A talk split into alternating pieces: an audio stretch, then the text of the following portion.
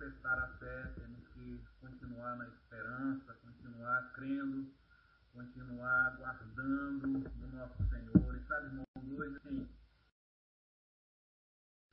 é, desde de manhã eu passei o dia é, refletindo, pensando muito é, aqui a respeito desse tema, a respeito dessa palavra.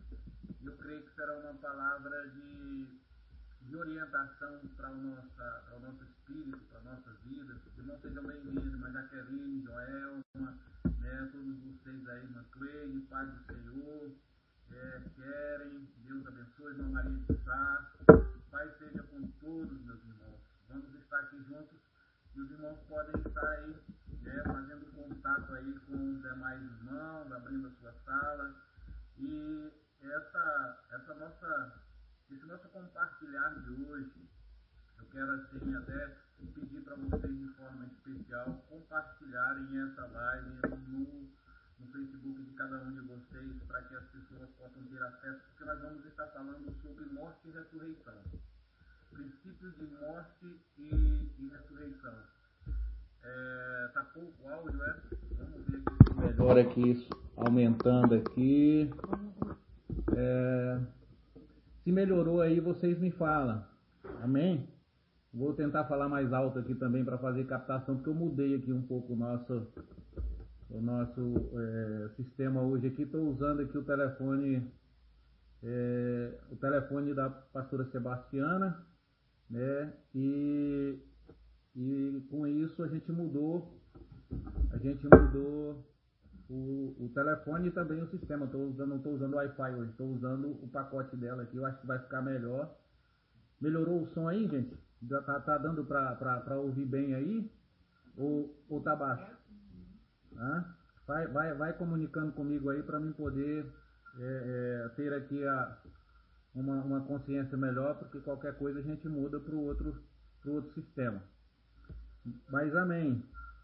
É, a gente, nós estamos assim em um momento muito, muito, muito né, difícil, né? Um momento assim meio complexo, né, para todo mundo.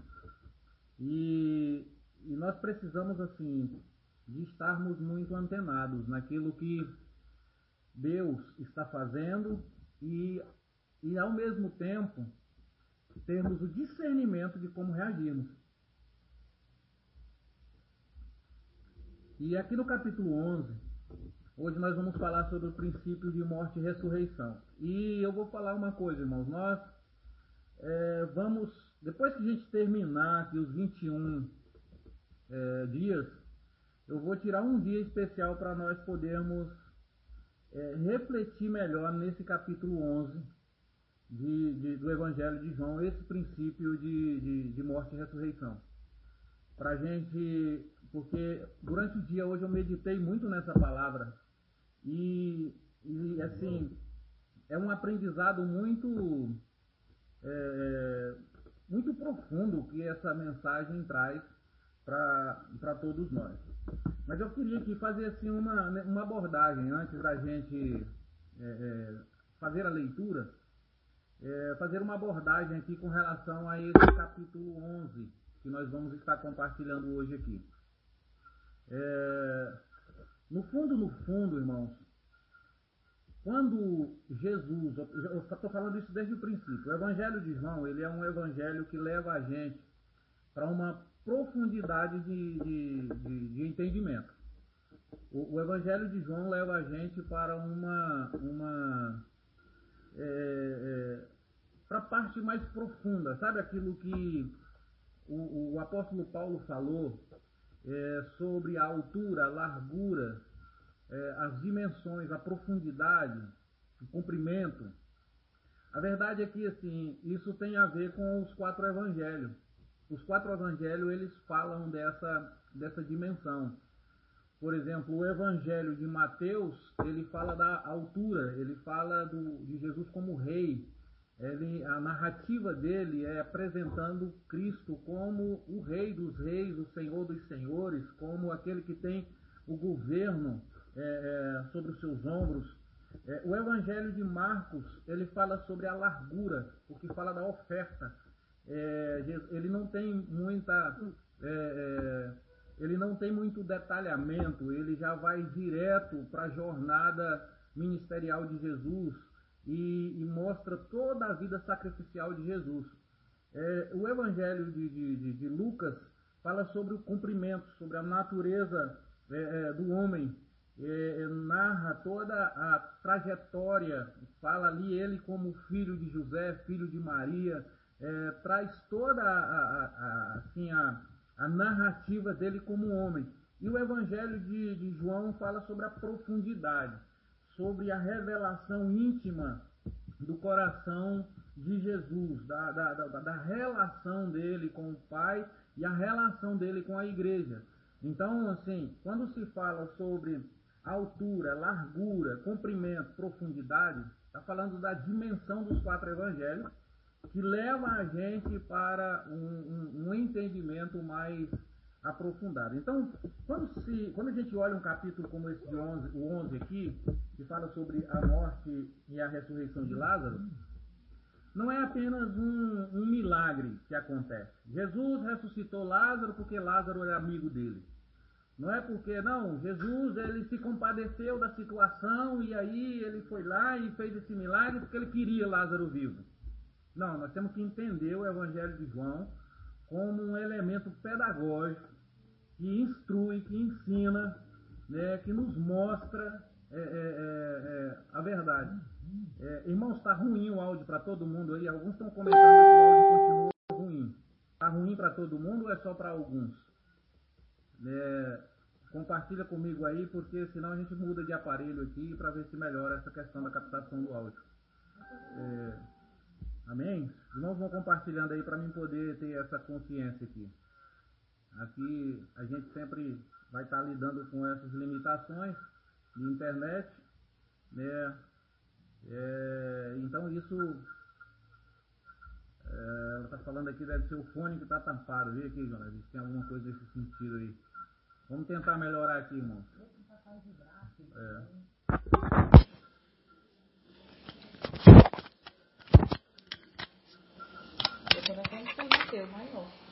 Vamos tirar aqui, vamos tentar aqui. Onde é que é o, fone dele aqui? Olha lá. Já está dando lá. Vamos tirar aqui, vamos tentar aqui. Onde é que é o, o fone dele aqui?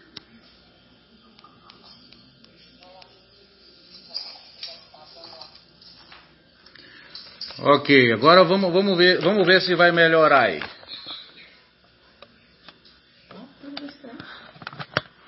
Aí, qualquer coisa aí, eu tô aqui com outro telefone aqui. No outro telefone nosso aqui tá saindo.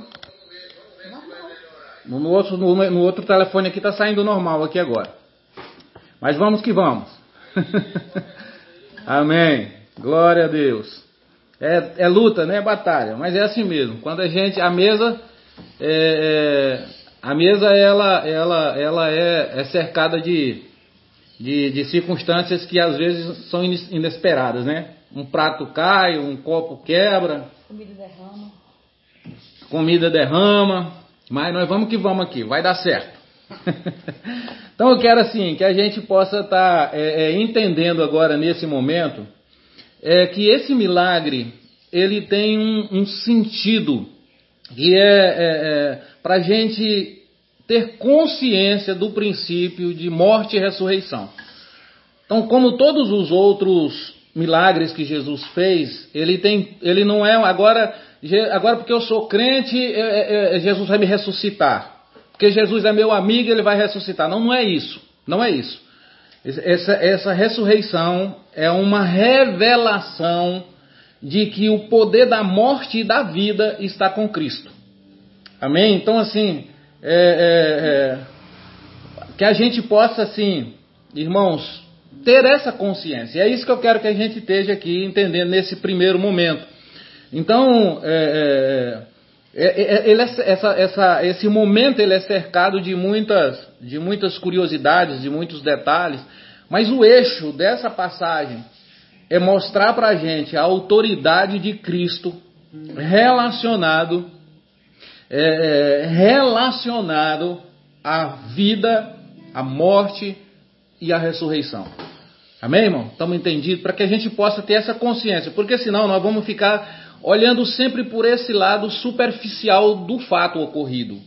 E, e, o Senhor ele está revelando algo bem mais profundo por trás do fato ocorrido ele está revelando aqui uma das maiores é, é, dádivas, um, um, dos maiores, um dos maiores galardão que foi liberado da parte de Deus para nós seres humanos, que foi o poder de vencer a morte, que foi o poder de sair do sepulcro, que até então era a, o maior inimigo do homem, o que mais atormenta o homem é a morte. Então a gente entender o princípio da morte e da ressurreição vai dar equilíbrio para nós diante da nossa jornada de vida. Então nós precisamos de uma consciência, porque a gente pensa que a morte é o fim, que a morte é, chegou a, como se a morte estivesse acabando com tudo. E não é isso. Cristo está trazendo aqui uma revelação de que não é assim. Então nós vamos aqui aprender eu creio que nós vamos aqui ter um momento muito gostoso, porque sinto isso no meu espírito, que nós vamos ter um momento muito gostoso aqui, essa, é, é, esse princípio de noite, irmão. Por isso eu quero até pedir para os irmãos compartilharem esse, esse áudio exclusivo de hoje. Por quê? Porque nós estamos num tempo onde a morte está imperando. Tem muita gente com síndrome de pânico, tem muita gente com um medo excessivo da morte, tem muita gente sem saber como lidar. E você compartilhar esse vídeo com alguém vai ser importante, porque é preciso ter compreensão bem clara, bem, bem clara, uma consciência bem clara relacionada à ressurreição, para que a gente não fique tão preocupado, tão apavorados diante da morte, né? diante desse grande desafio que todo homem vai enfrentar, que todo homem vai, vai, vai, vai, vai, vai lidar. Então, assim, no, que, voltando aqui um pouquinho só nessa, nesse conceito, que a gente não entende isso aqui apenas como um milagre. Porque, na verdade, milagre, quando se fala de milagre na Bíblia, irmão, o milagre, ele, ele não é uma questão de. Porque Jesus está se amostrando, é um marketing de Jesus para que o povo conheça ele. Não é isso. Não, Jesus não precisa disso. Ele não está fazendo alguma coisa para que o povo bata palma para ele e dê glória a ele por causa disso. Também não é isso que Jesus está fazendo ele está trazendo uma consciência para as pessoas com relação a esse momento. Então, na verdade, o, o, o, milagre ele é um ato de libertação de ignorante. O milagre ele é um, um favorecimento de necessitado. O milagre ele é a sobrevivência de alguém no deserto. Então, na verdade, o milagre é a parte A do alfabeto de Cristo. Então, até o Z é onde nós precisamos chegar. Então, porque senão nós vamos ficar olhando para o milagre e, e, e, termos essa vida voltada para o milagre, é como se as pessoas falassem, olha, vem aqui para a igreja porque aqui tem milagre. Olha, milagre é uma linguagem assim, é, é, é, é uma linguagem muito. É, milagre não transforma ninguém. Milagre só supre necessidade. Quer ver a prova disso? Tem um milagre maior do que o que Elias fez diante dos profetas de Baal e de Israel? Tem um milagre maior do que, daquele, do que um milagre daquele tipo, irmão? Algo que impressionou, algo que chocou. A minha pergunta é: mudou alguma coisa na cultura de, de Jezabel e de, de Acabe? Nenhuma. Milagre não muda ninguém. Só muda uma consciência que possa ser gerada a partir do milagre. Por isso que tem gente que passa a vida inteirinha correndo atrás de milagre e a, muda, e a vida não muda. E a vida não é transformada. Então, na verdade, o Lázaro em si, ele não precisava disso. Nós vamos ver daqui a pouquinho que ele não precisava. Lázaro era um homem resolvido, curado. É um homem que entra, entra, ele entra mudo e sai calado. Ninguém vê Lázaro falar nada na palavra de Deus. E ele é um dos homens mais significativos dentro do Evangelho de João. Só para a gente entender o que, que é uma relação. Que a vida de, de, de Lázaro com Jesus era uma relação profunda. E nós vamos ver que o que provocou mudança em Israel foi a relação de Elias com Eliseu e a partir de Eliseu fez surgir Jeú, aí Jeú confrontou e realmente mudou a história. Foi o que? Uma vida relacional, não foi só o sinal e o milagre. Então quero que a gente entenda esse negócio, para que a gente não possa ficar assim muito é, superficial no nosso entendimento é, relacional, no nosso relacionamento com Cristo. Que tem algo mais, além do que ele pode fazer. Porque assim, nós queremos andar muito na fé, queremos muito andar com Cristo, fundamentado no poder de Deus. Porque assim, a gente, nós queremos o poder e Deus quer que a gente faça a vontade dele. A gente fica numa, num confronto espiritual, porque Deus quer que a gente, a gente entenda a vontade dele e nós ficamos desejando o poder dele. E, e o milagre, na verdade, é uma manifestação do poder, mas é para gerar uma consciência para que a gente cumpra a vontade. Seja feita a vontade do Pai, assim na terra como no céu. Então, o grande propósito de Deus conosco é que a gente entenda a vontade dele. Entenda o sentido pelo qual ele nos gerou, ele nos criou. Então, nós estamos ligados ao princípio da eternidade e é por isso que essa, essa, essa, esse capítulo 11 ele traz muito essa, isso à tona, para que a gente tenha essa consciência de que Cristo aqui não está valorizando a, a, ressurreição física de Lázaro. Jesus aqui está é, é, valorizando é o significado que ele está é, é, gerando na consciência das pessoas concernente à ressurreição. Amém? Então vamos aqui para a leitura para nós entendendo melhor essa, essa, essa passagem. Diz assim: um certo homem chamado Lázaro de Betânia da aldeia de Maria e de sua irmã Marta, estava doente. E, é, esta Maria, cuja o irmão Lázaro estava doente, era a mesma que ungiu com óleo perfumado o Senhor e lhe enxugou os pés com os próprios cabelos. Assim sendo, as irmãs de Lázaro mandaram dizer a Jesus: Senhor, eis que aquele a quem amas está enfermo. Olha, deixa eu falar uma coisa. Quem Jesus ama também adoece. É importante nós entender esses negócios. Porque a gente fica pensando que somos filhos de Deus, nós somos intocáveis, então não acontece nada com a gente. Nós vamos entender que por ser filho de Deus é que muitas vezes nós temos que passar por certos problemas que é para que seja manifestada a glória de Deus. Então, Lázaro era amado por Jesus, mas isso não impediu dele adoecer. Mesmo? Tem gente que já fica, não, está doente porque está em pecado. Está doente é porque está pagando a culpa de não sei do que. Não é assim. As coisas não são assim. Isso é superficialidade é, é, de fé, de crença. É preciso nós entender o que está por trás das coisas, o que, o que é o, qual o fundamento. Por isso, Cristo, o Evangelho de João traz Cristo assim, por trás da cortina. No princípio era o Verbo, o Verbo estava com Deus e o Verbo era Deus. Ele traz ele antes do Gênesis, que é para a gente entender nessa dimensão e nunca no aspecto superficial das coisas. Então essa é a nossa, esse é o nosso, é o nosso grande desafio. Então ela diz assim: é, eis que aquele a quem amas está enfermo. Ao saber do ocorrido, disse Jesus: essa enfermidade não terminará em morte, mas sim para a glória de Deus, para que o Filho de Deus seja glorificado por meio dela. E Jesus amava Marta, a irmã dela e a Lázaro. O versículo 5 faz questão de frisar isso. Jesus amava Marta, a irmã dela, é, é, que, que era Maria, e Lázaro. Contudo, quando soube que Lázaro estava doente, ficou mais dois dias no lugar onde estava. Depois disso, falou a seus discípulos: Vamos voltar para a Judéia. Ao que lhe advertiram os discípulos: Rabi, há pouco os judeus tentaram apedrejar-te, e mesmo assim estás indo para lá outra vez? Jesus lhe respondeu: Não são doze as horas do dia? Se alguém caminhar de dia, não tropeça, porque vê a luz deste mundo. Mas se caminhar na noite, tropeça, porque a luz não está nele. Daqui a pouco a gente fala sobre isso aqui.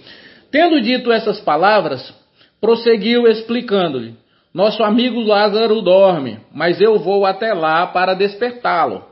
Então seus discípulos lhe disseram: Senhor, se ele está dormindo, vai ficar melhor.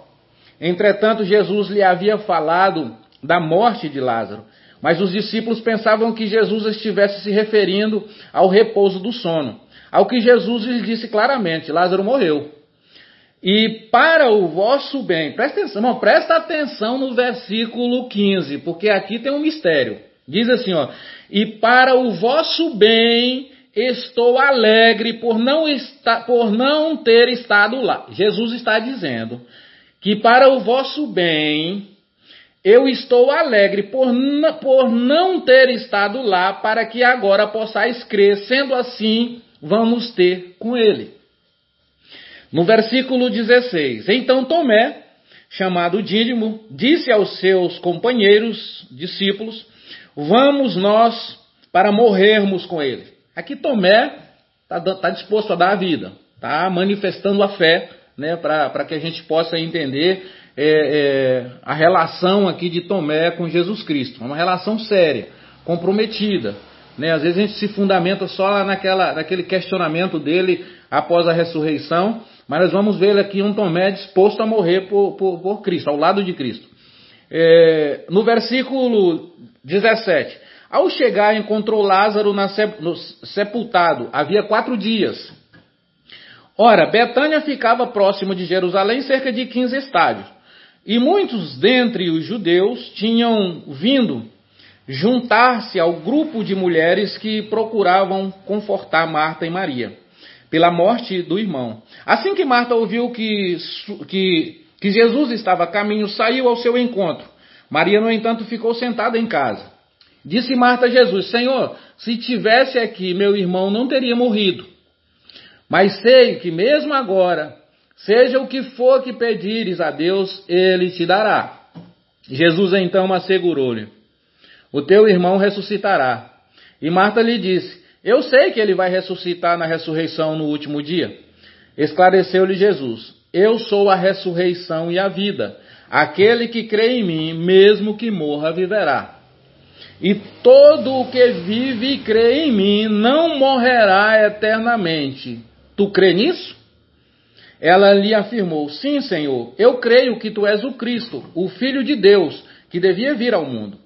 Depois de dizer essas palavras, Marta seguiu seu caminho e chamou Maria, sua irmã, e lhe disse em particular: O mestre chegou e chama por ti. Assim que Maria ouviu isso, levantou-se apressadamente e foi ao encontro dele. Jesus ainda não havia entrado no povoado, mas estava onde Marta o encontrara.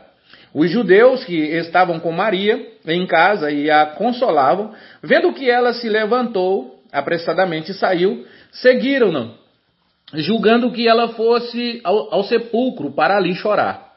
Então, quando Maria chegou ao lugar onde Jesus estava, vendo-o, prostrou-se aos seus pés e, e desabafou: Senhor, se estivesse aqui, meu irmão não teria morrido. Sendo assim, ao ver Maria chorando, bem como os judeus que vieram com ela, Jesus indignou-se no espírito e compadeceu-se. Perguntou-lhe: Onde colocaste?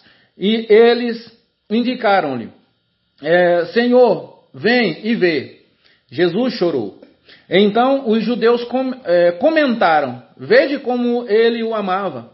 Mas alguns deles questionaram: Não poderia este homem que abriu os olhos do cego ter evitado que seu amigo morresse?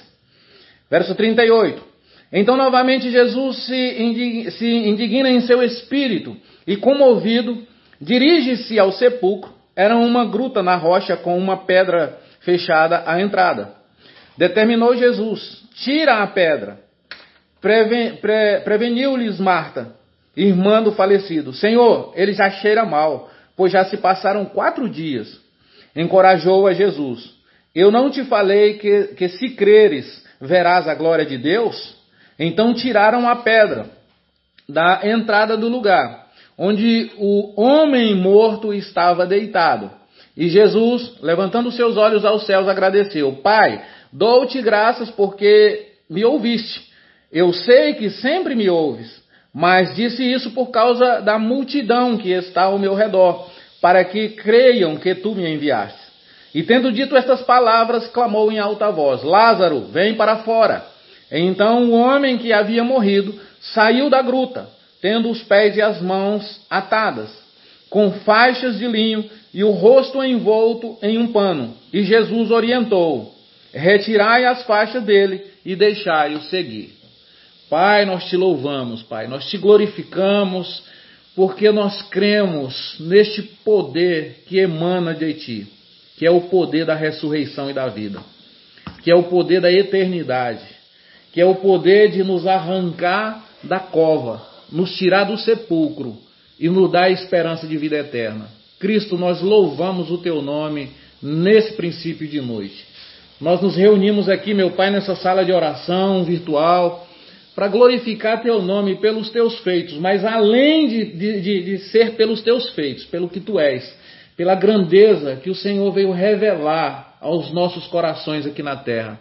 Nós, como pecadores, como quem não merece, como indignos, o Senhor se manifesta de forma tão gloriosa, de forma tão sobrenatural, tão extraordinária, tão reveladora, para nos dar oportunidade, esperança, para nos dar segurança de que nesse mundo nada pode nos deter estando em Ti, nem mesmo a morte. Por isso nós te glorificamos nesse momento e pedimos que o Teu Santo Espírito esteja abrindo os olhos do nosso entendimento para entender a verdade do Senhor, como ela é que o Senhor revele ao nosso espírito a, a, tua, a tua vida, a tua essência, não apenas a existência, mas principalmente a permanência. Que o Senhor, meu Pai, esteja dando vida ao nosso espírito, nos tirando da zona dos mortos e restaurando a nossa sorte, em nome de Jesus Cristo.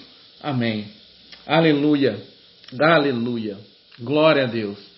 Irmãos, assim, essa palavra, ela é uma palavra que traz uma profundidade é, muito, muito gloriosa.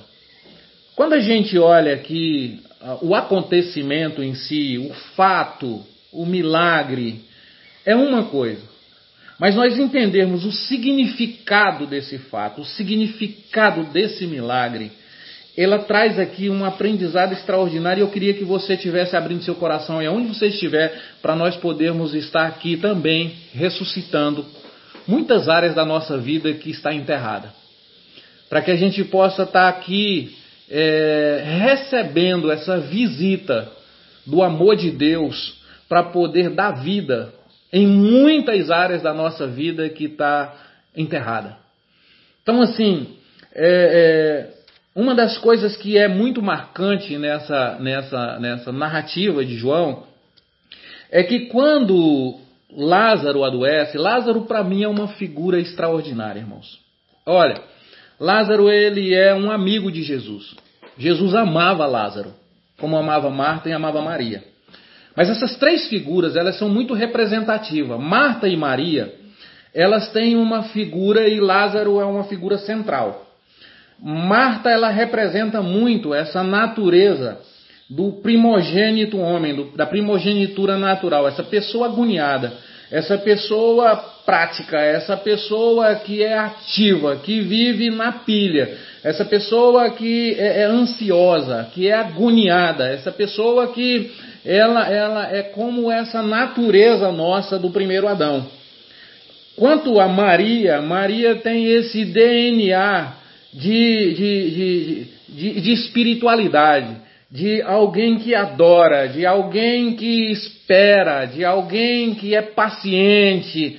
É, nós vamos ver dois comportamentos assim muito parecidos. Se você pegar Jacó, Isaú, se você pegar Isaac, Ismael, se a gente for pegando essas figuras de dois elementos de primogênito com, com, com, com, seus irmãos, nós vamos estar sempre vendo isso muito, muito real na vida é, da igreja e, e de Israel.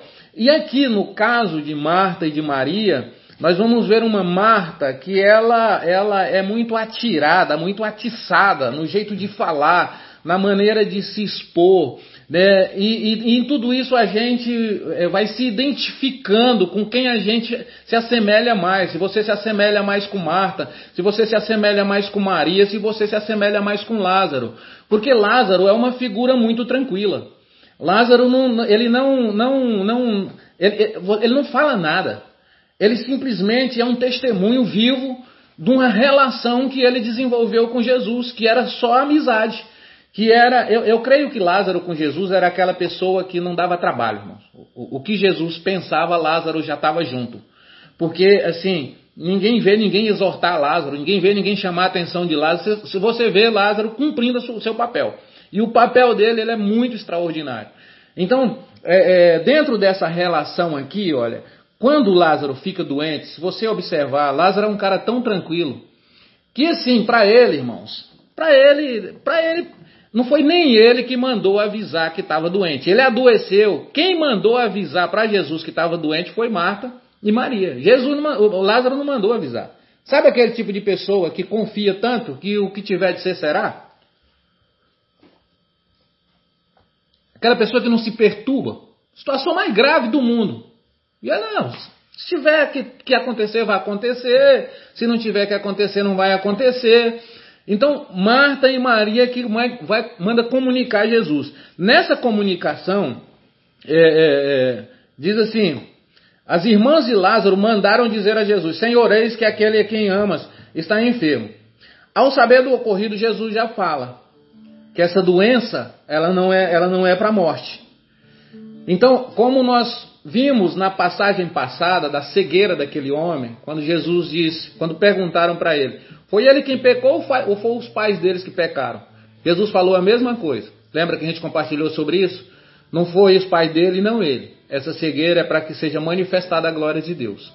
Então, a grande maioria dos, dos problemas que, são, que acontecem no nosso dia a dia, irmãos, são problemas que é para que seja manifestado a glória de Deus.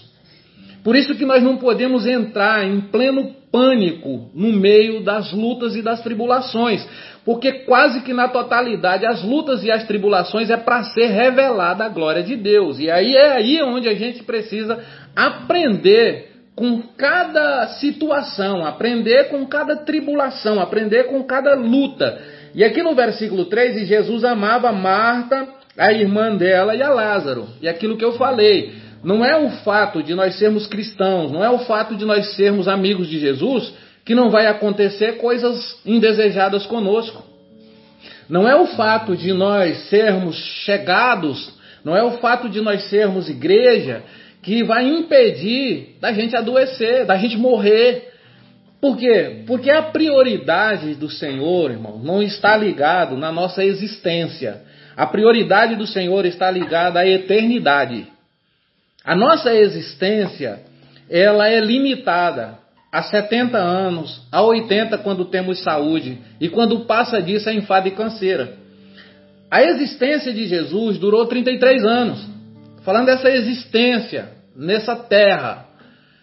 Só que para nós, a nossa consciência, que é limitada, nós vemos a nossa existência como tudo. E nós não conseguimos transpor o nosso entendimento para a eternidade. De que nós não fomos gerados apenas dentro do contexto da existência terrena, desse primeiro momento. Nós fomos gerados com um, um, um princípio de eternidade sendo a plataforma do nosso ser. Façamos o homem à nossa imagem e semelhança. Então, o projeto nasceu no eterno. Então, essa é, é por isso que a, a nossa falta de consciência de ressurreição e eternidade é o que aguça em nós a ansiedade, que aguça em nós a crise de imediatismo, porque nós ficamos sempre achando que o nosso tempo vai acabar. Então, porque o nosso tempo vai acabar, então eu preciso correr como eu perco a noção do tempo. Então, só vai ter paz nessa terra quem tiver consciência de eternidade. E ter consciência de eternidade, eu preciso crer, eu preciso ter essa, essa, essa, esse discernimento no espírito de que Cristo é o autor da vida e que Ele é o Pai da eternidade. Amém, irmão? Porque a, a grande maioria do nosso estresse, a grande maioria do nosso pânico, do nosso medo, é quando põe em risco a nossa existência. Só que Jesus está fazendo aqui, através dessa ressurreição de Lázaro, um milagre significativo para poder mostrar para a humanidade que, estando com ele, a morte não é o nosso limite. Na verdade, a morte é a oportunidade de ser revelado o poder da ressurreição. Então, aqui dentro desse contexto, é por isso que quando Jesus ele vem a, a, ao, ao lugar, ele vem no tempo dele. E o tempo dele excede o, o, o existencial. O tempo dele é, é a eternidade.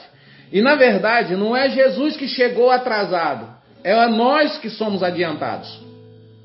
É nós que somos perturbados. É nós que somos é, é, é, é, é extremamente é, imediatistas. E por sermos imediatistas, nós acabamos perdendo essa simplicidade de viver a vida no tempo correto das coisas. Por isso que quando Jesus aqui no versículo 6 diz, contudo, quando soube que Lázaro estava doente, ficou muito, ficou mais dois dias. Então parece que ele não estava dando atenção. Sabe essa coisa, irmão, na nossa vida? Quando parece que a gente ora, a gente pede e Deus não responde. E Jesus parece que não está dando a mínima. Parece que ele não está nem dando ouvido. Não sei se tem alguma coisa na sua vida assim, que você tem clamado a Deus, você tem pedido e parece que ele não. Parece que ele não está escutando. Mas a verdade, ele sabe de todas as coisas. E o tempo dele é, é, é, é o tempo aonde é debaixo da obediência do que o Pai estabelece e não das necessidades que emanam da terra. Toda vez que nós deixamos a gestão do nosso tempo por conta das necessidades da terra, nós perdemos a noção da eternidade e da relação com o Pai. Por isso nós nos precipitamos, por isso nós agimos de forma equivocada, por isso nós atravessamos muitas vezes é, em desobediência, por não saber esperar esse tempo das coisas acontecerem na sua hora, na sua estação, no seu momento. Existe uma estação, existe um momento apropriado. Deus anda e gira dentro desse tempo. Por isso que a, a, aqui nesse momento, é, é, é, a nossa vida ela, ela, ela reflete muito isso. Ela reflete muito essa questão. Nós não podemos, é, é, de maneira alguma, irmãos, deixar a nossa vida ser conduzida apenas pelas nossas necessidades. A nossa vida é para ser conduzida pela nossa fé. A nossa vida é para ser conduzida pela nossa relação com Deus, pela nossa capacidade de ouvir o que o Espírito diz à igreja. É o nosso tempo é para ser administrado de acordo com o céu e não de acordo com as necessidades da terra. Amém? Dá, dá para o povo, dá para os irmãos entender isso. A necessidade na terra daquela hora era de Lázaro ser curado. Mas a movimentação do céu era a ressurreição de Lázaro. E olha assim, a situação agrava mais um pouco. E o Senhor está dizendo: Eu me alegro. Imagine, irmão, Cristo se alegrando com a tua, com a tua situação ficando pior um pouquinho. Sabe para quê? Para que ele possa se manifestar no tempo certo e trazer esse socorro e de uma forma totalmente diferenciada, onde a linguagem do céu seja entendida e não a necessidade da terra seja suprida. Então é necessário que a gente entenda o que o Espírito diz à igreja e não apenas eu sacie os meus desejos fundamentados no meu interesse. Amém? Está sendo difícil ou não de entender? Mas eu creio, o Espírito de Deus ele vai estar gerando isso em nós, em nome de Jesus Cristo. Essa compreensão com relação a nós entendermos que nós não estamos diante de algo que é o fim de todas as coisas. Não, nós estamos diante de um processo onde Deus está trabalhando em toda a terra, assim como ele estava trabalhando na vida de Lázaro. Ele está trabalhando na terra. A terra hoje está sendo atormentada pela morte. Parece que não vai passar, Parece que tá tudo, parece que tudo se acabou. Há um pânico, há uma agonia. Muitas pessoas estão aí como Marta e como Maria. Se a gente olhar direitinho, é, é, é, no versículo 9, ele, Jesus lhe respondeu. Não, vamos lá para o versículo é, de número 15. Ele diz assim: É para o vosso bem. Estou alegre por não ter estado lá, para que agora possais crer. Sendo assim, vamos ter com ele. Jesus está falando aqui no versículo 15, ele está dizendo que ele se ele estava alegre porque ele não estava lá na hora da, da morte de Lázaro. Amém, irmão? Dá para entender essa linguagem? Dá para entender essa, essa, essa situação? Tem coisas que você pensa que acabou na sua vida. E Jesus está alegre porque você pensa que acabou. Que é porque quando ele for fazer o sobrenatural, você entenda que aquilo só veio à tona, aquilo só veio a existir a partir dele. Porque não foi mérito nosso, não foi competência nossa, mas foi poder de Deus. Mas foi manifestação da glória de Deus. Mas foi manifestação do sobrenatural de Deus. E é isso que a gente tem que entender. Essa terra, ela é limitada. E é por isso que nós temos que buscar é, é, a nossa, o nossa, a nossa, assim, porque a, o grande nosso. Vamos entrar aqui um pouquinho mais para frente para nós podermos é, é, entender melhor esse contexto. Ao chegar, encontrou Lázaro já sepultado havia quatro dias. Olha só, quatro dias Lázaro estava sepultado. Quando, ele, quando se é, é, dá no versículo é, 20, diz assim: Assim que Marta ouviu que Jesus estava a caminho, saiu ao encontro. Está vendo como Marta é agoniada? Está vendo como Marta é apressada? Ela, ela, ela, não, ela não aguenta esperar. Não parece muito com algumas pessoas? Você está conseguindo se identificar dentro dessa natureza? Essa pessoa ansiosa, que já bota logo, e ela, e ela parte para cima e ela diz: saiu ao encontro.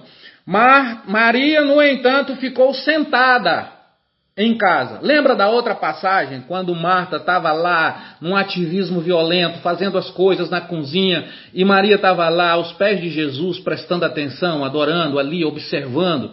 E Marta vai e chama a atenção de Jesus. Está vendo que ela está fazendo? Não, eu estou aqui me acabando de trabalhar e ela aí desse jeito. Entende as naturezas? Então agora aqui nós vamos ver na mesma cena, se repetindo só em um cenário diferente. Marta saindo ao encontro e Maria ali calma, sentada, aguardando o momento, aguardando o tempo, esperando. Então, é, é, aí, nesse, nesse momento assim, Marta ouviu que Jesus é, estava a caminho, saiu ao encontro. Maria, no entanto, ficou sentada em casa. Disse Marta a Jesus: Senhor, se estivesses aqui, meu irmão não teria morrido. Aqui nessa intervenção de Marta, mostra muito o nosso perfil de oração em muitos momentos. A gente vai orar a certos momentos por muitas situações, a gente fica ensinando Jesus o que ele tem que fazer.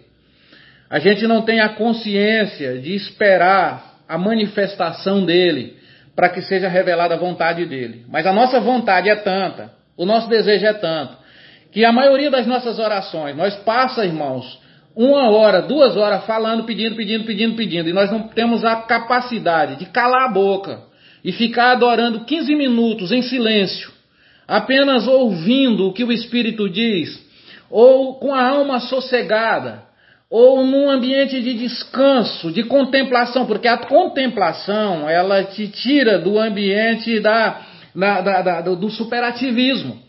Então, o poder da oração, nós estamos aqui é, é desfrutando nesses dias, nesses 21 dias, o entendimento para que a gente possa estar intercedendo com, com, com eficácia, que a gente possa estar fazendo uma intercessão consciente, uma intercessão com propósito, fundamentada na palavra, e não no desespero, na agonia na necessidade.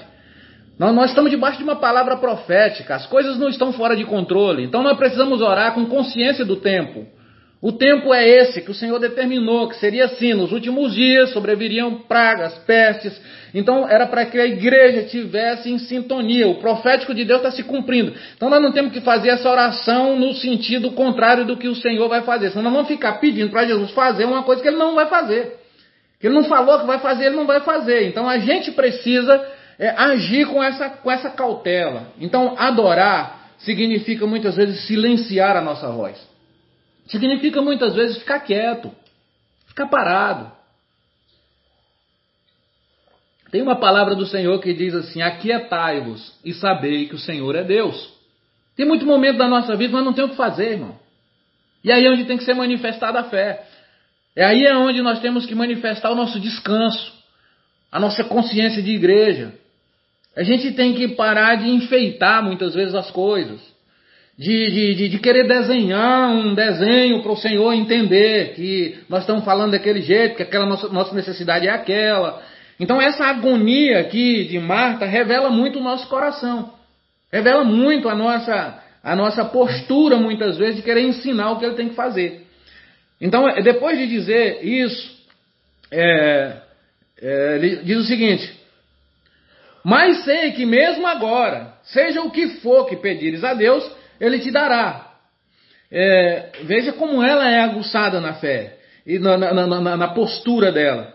Jesus então assegurou-lhe: O teu irmão ressuscitará. Olha só que palavra. Aí ela diz, e Marta lhe disse: Eu sei que ele vai ressuscitar na ressurreição no último dia. Deixa eu falar uma coisa aqui para os irmãos, uma das coisas que é mais difícil da gente lidar é com uma transformação de pensamento, com uma mudança de hábito, com uma mudança de cultura interior. Nós temos uma grade, um jeito de pensar que gente, o que a gente pensa hoje, a gente pensa amanhã, a gente pensa depois, a gente pensa, a gente é escravo da nossa mente. Então a lei às vezes ela tava, a lei tava, tinha dito então, por a lei ou pelos escritos ter dito aquilo, aquilo não, não conseguia entrar o novo na cabeça. Não conseguia, naquele momento, ter a interpretação perfeita da vontade de Cristo. E sabe qual que é o nosso grande problema também no dia de hoje? É a mudança da mentalidade. É a mudança de hábito. É a mudança na cultura do nosso interior. Isso atrapalha muito a gente na nossa vida, irmãos. Tem muita coisa que elas só vão acontecer de forma sobrenatural na nossa vida quando nós mudar a nossa forma de pensar. E a nossa forma de pensar vai mudar quando nós dermos atenção para Jesus. Enquanto nós ficar atravessando, enquanto nós ficar impondo, enquanto nós ficar colocando nossas verdades, enquanto nós ficar justificando, enquanto nós ficar se defendendo, enquanto nós ficar argumentando, enquanto a gente ficar criando enredo para provar para Deus alguma coisa, nós estamos apenas manifestando uma ignorância diante de Cristo. Amém, meus irmãos? Amém? Deixa Deus falar o teu espírito, meu irmão. Que muitos momentos a gente precisa calar, a gente precisa se render, a gente precisa se prostrar e receber a virtude que emana dele. O que, que ele está nos ensinando por meio daquela situação? O que, que ele quer nos, nos instruir? Tem coisa que você não tem que orar para Deus tirar, não. Tem coisa que você tem que orar para você entender o propósito. Porque pessoas que vivem de milagre, elas têm uma peregrinação de deserto.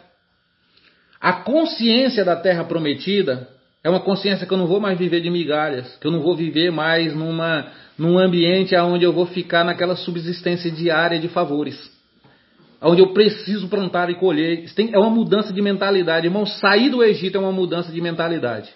E sair do deserto é outra mudança de mentalidade. Uma é a mentalidade egípcia. É aquela mentalidade de escravo. A outra é a mentalidade do deserto, que é aquela mentalidade de milagre. Um povo que está acostumado a, a, nem comprar chinelo porque o, o chinelo crescia no pé, não comprar roupa porque a roupa tinha todo dia. Um povo com a mentalidade aonde eles está é, é, é, tá voltada apenas para subsistência. É uma fase horrível na nossa vida. E o Senhor está nos conduzindo para um lugar, que esse lugar é um lugar desafiador. É um lugar que tem gigante, é um lugar que vai requerer de nós esforço, vai requerer de nós dedicação, comprometimento, envolvimento, mas principalmente consciência. Se não tiver uma mudança de mentalidade, não, não, não chega, não, não chega a experimentar a grandeza do que Deus tem. Irmão, quero liberar uma palavra de mudança de mentalidade hoje, em nome de Jesus, sobre a sua vida, sobre a igreja. Que a gente possa pensar com a mente de Cristo. Que a gente saia dessa precipitação ideológica que às vezes está arraigada na nossa alma. Às vezes uma cultura de escravidão. Por que, que a gente não consegue se libertar de certos pecados? É porque estamos escravos na mente, escravo na alma. Sabe por quê? Porque não nos deixamos ser renovados no interior para transcender a glória que já foi colocada dentro de nós pelo Espírito Santo. Aleluia. Aleluia. Aleluia. Irmãos, que o Espírito Santo esteja revelando essa verdade aos nossos corações assim de forma sobrenatural. Eu quero declarar essa palavra sobre a sua vida hoje em nome de Jesus Cristo. Em nome de Jesus Cristo. Que a gente saia do ambiente de, de, de, de, de escravidão da mente, de escravidão do coração, sabe? E que a gente possa desfrutar realmente das maravilhas do Senhor. Ela vem com uma argumentação aqui para Jesus. Não, eu sei, naquele tempo. Não, sabe nada, fica calado. Para, vamos parar de argumentar, irmão. Vamos parar de, de, de justificar. Não, Cristo é quem nos justifica. Então ela vem agora com essa, com essa narrativa, dizendo: olha, é, é, é, ele, ela diz assim: Marta lhe diz, eu sei que ele vai ressuscitar na ressurreição no último dia. Esclareceu, esclareceu-lhe Jesus. Ó a revelação chegando. Eu sou a ressurreição e a vida. Aquele que crê em mim, mesmo que morra, viverá. Amém? E todo o que crê, todo o que vive e crê em mim, não morrerá eternamente. Tu crê nisso? Essa pergunta é muito pertinente para todos nós hoje, irmãos, que estamos com tanto pânico diante da morte que estamos com tanto medo diante da morte. Quando Cristo se apresenta e diz assim: Eu sou a ressurreição. Lembra que eu falei que esse milagre não é apenas uma questão de garantir a existência de Lázaro, mas é a revelação da eternidade a nós. É a revelação da identidade de Cristo. E ele está falando: Eu sou a ressurreição e a vida. Aquele que crê em mim, mesmo que morra, viverá. Então, irmão, nós não temos que ficar apavorados, desesperados, em meio à morte. Porque a morte é um processo que nos conduz para a eternidade. Por isso que o apóstolo Paulo, com a consciência dessa verdade, ele diz o seguinte: ele diz o seguinte, é, para mim, o viver é Cristo e o morrer para mim é lucro. Ele só diz isso por causa da consciência de eternidade que está nele. Por causa da, da revelação que tinha chegado no espírito dele e que já estava aflorado dentro dele. Por isso que nós precisamos dessa fé e dessa consciência agora, para a gente deixar de se apavorar e saber que Cristo vive e ele diz assim: todo o que vive, to, e todo o que vive e crê em mim, também viverá. Amém, irmãos? Aleluia. Ela lhe afirmou: Sim, Senhor, eu creio que tu és o Cristo, o Filho de Deus, que deveria vir ao mundo. Então agora ela começa a ter uma consciência. No versículo 28, depois de dizer essas palavras, Marta seguiu seu caminho e chamou Maria, sua irmã. Veja que ela já corre, já volta lá na Maria. Marta, Marta, por que te fadigas? Por que estás impaciente? Por que te agitas? Então, assim, irmãos, eu faço essa mesma pergunta para os irmãos, meus irmãos, meus irmãos. Por que estão ansiosos? Por que estão agoniados? Por que estão perturbados? Por que estão aflitos? Por que estão desesperados? Por que estão agoniados? Por que estão agora amedrontados? Vamos crer que Deus está falando por meio dessa situação. Deus está falando por meio de, dessa, desse ambiente que foi gerado. E eu creio, eu creio, a partir desse momento que foi gerado esse descanso na nossa alma, nós vamos saber lidar com a ressurreição e com a vida como também vamos saber lidar com a própria morte. Que Deus ilumine os olhos do nosso coração, irmão. Então, nesse momento agora, Marta volta correndo. E lhe disse: O mestre chegou e chama por ti. Assim que Maria. Eu nem vi Jesus falando que chamava Maria, não. É Marta que está falando. Me chama por ti. Certamente deve ter falado. Assim que Maria ouviu isso, levantou-se apressadamente e foi ao encontro dele. Foi porque Marta disse que ele chamou. Deixa eu falar uma coisa para você. Existe uma diferença entre aqueles que correm atrás de Jesus e aqueles que Jesus vem ao seu encontro. Você viu que Deuteronômio tem uma palavra que diz que as bênçãos virão a ti e te alcançarão? Geralmente, quanto mais apressado, quanto mais agoniado a gente for, quanto mais ansioso a gente for, mais difícil vai ser e mais cansativo vai ser na nossa vida o alcance dos propósitos.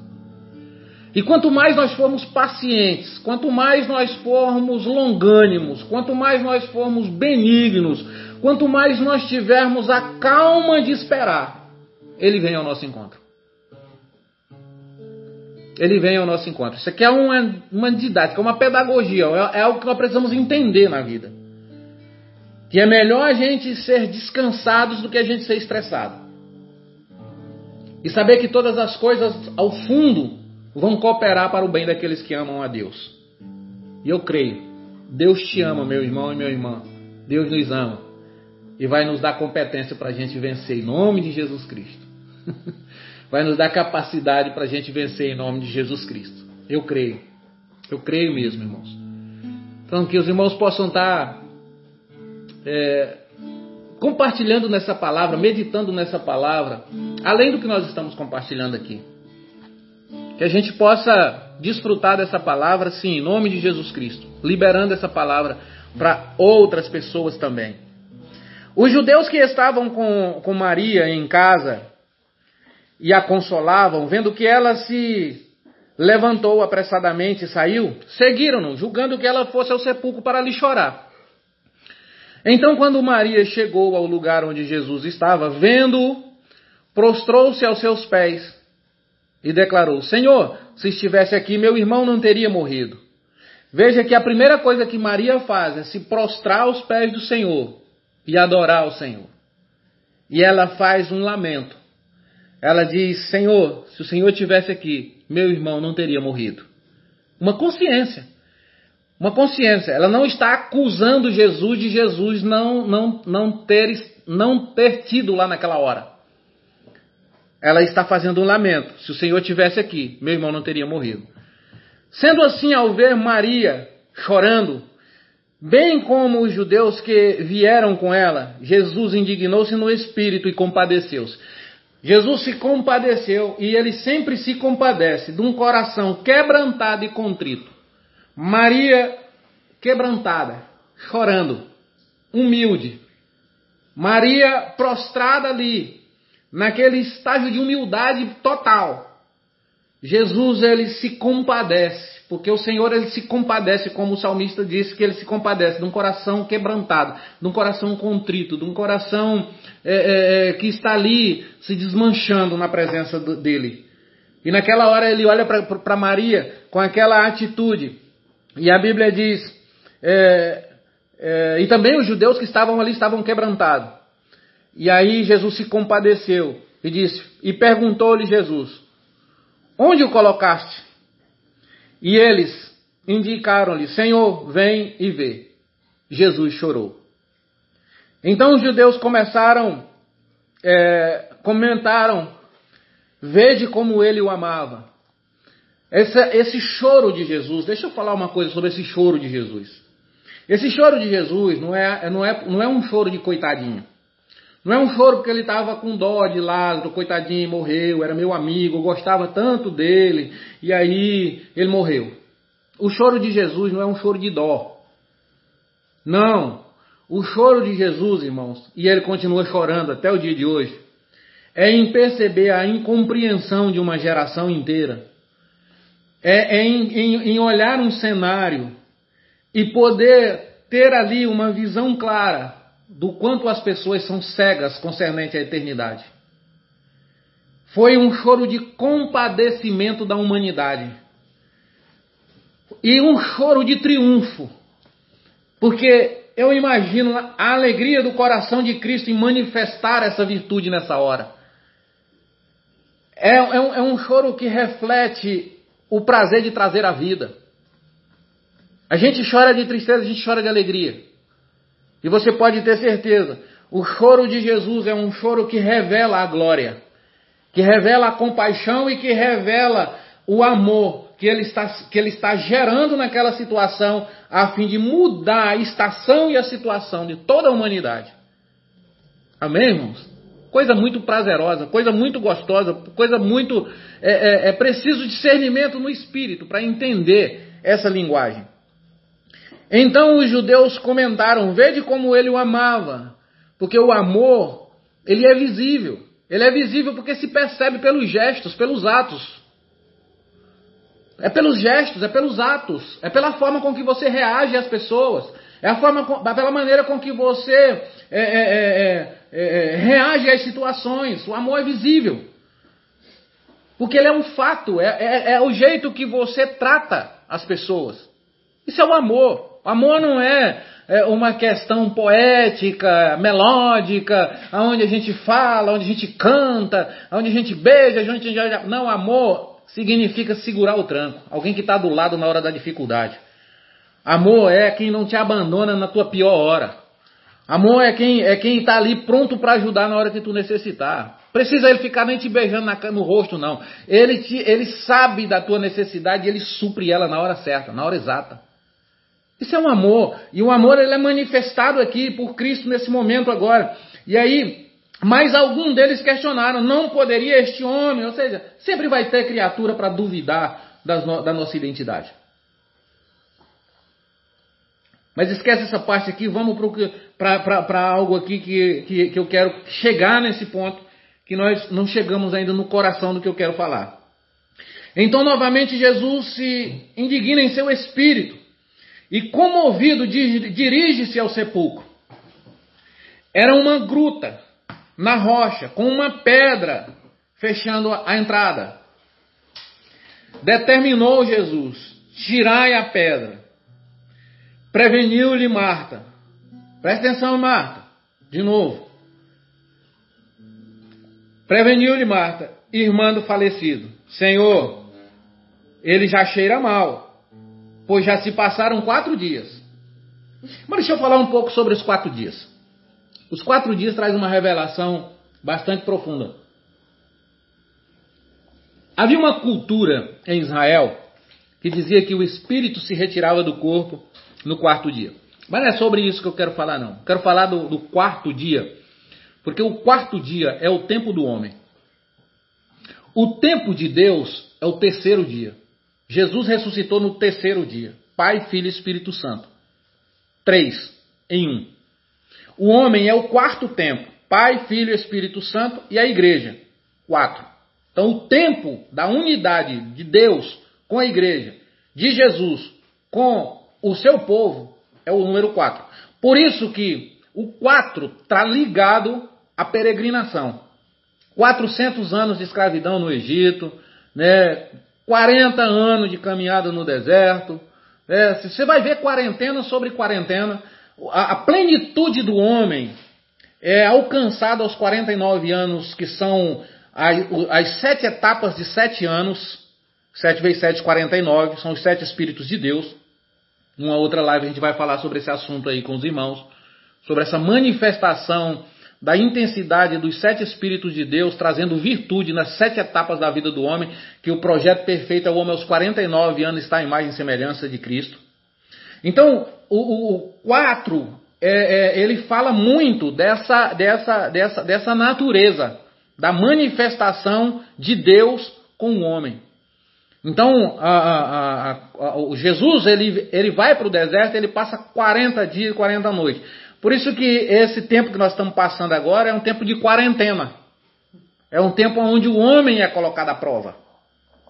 É o tempo máximo. Então, é, é, é, é, um termo que nós precisamos entender essa linguagem espiritual.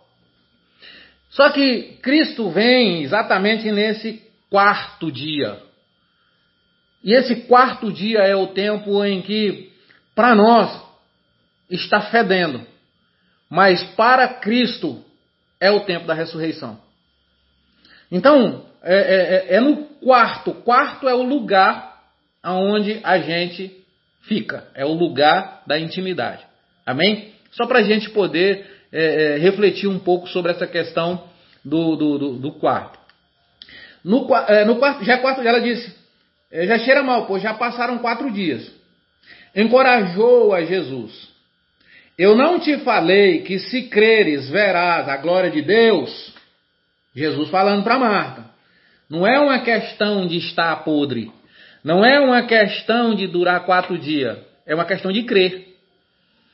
Então, irmão, não é uma questão da situação ser difícil. Não é uma questão da, do, do quadro ser irreversível. É uma questão de crer. E agora ele contesta Marta dizendo: Se creres, verás a glória de Deus.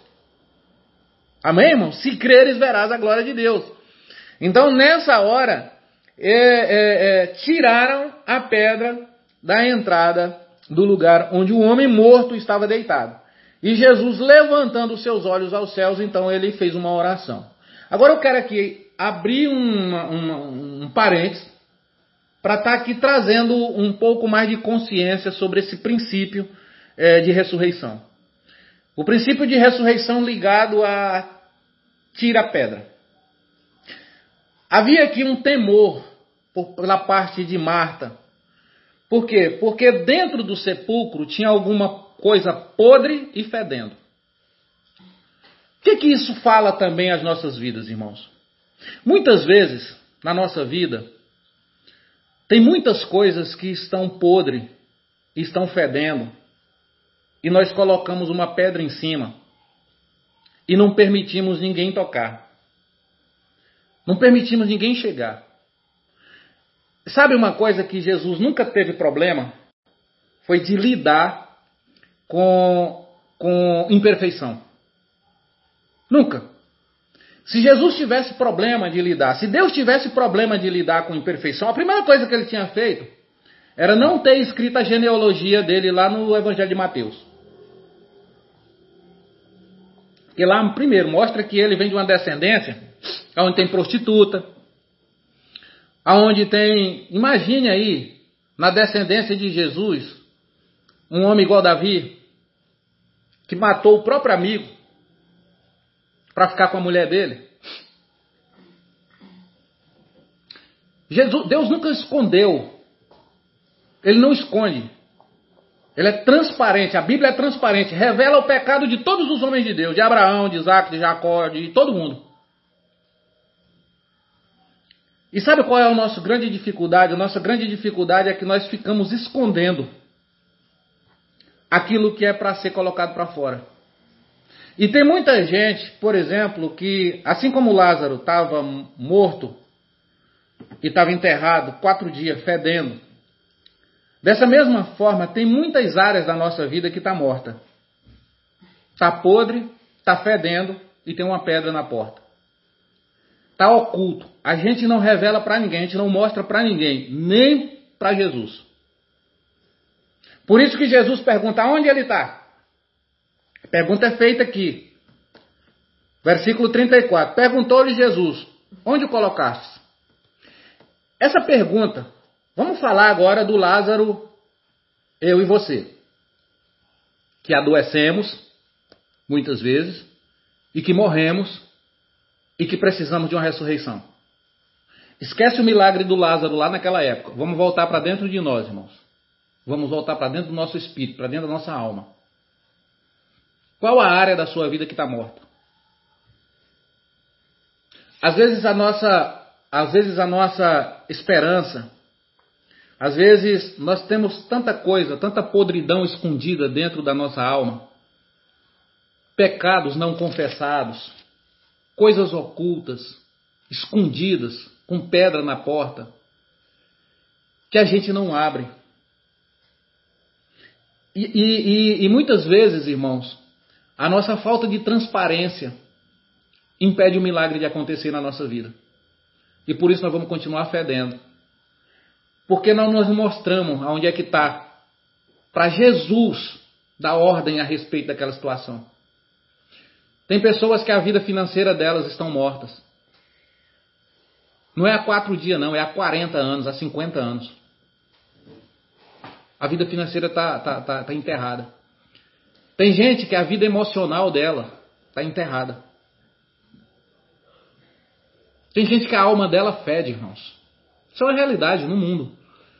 Tem pessoas que elas é, é, chegam num estágio de podridão da alma tão profundo que ela cria uma inversão de valores na alma que chega ao ponto de mudar a personalidade, arrumar até outro nome para ela, porque ela não consegue se encarar.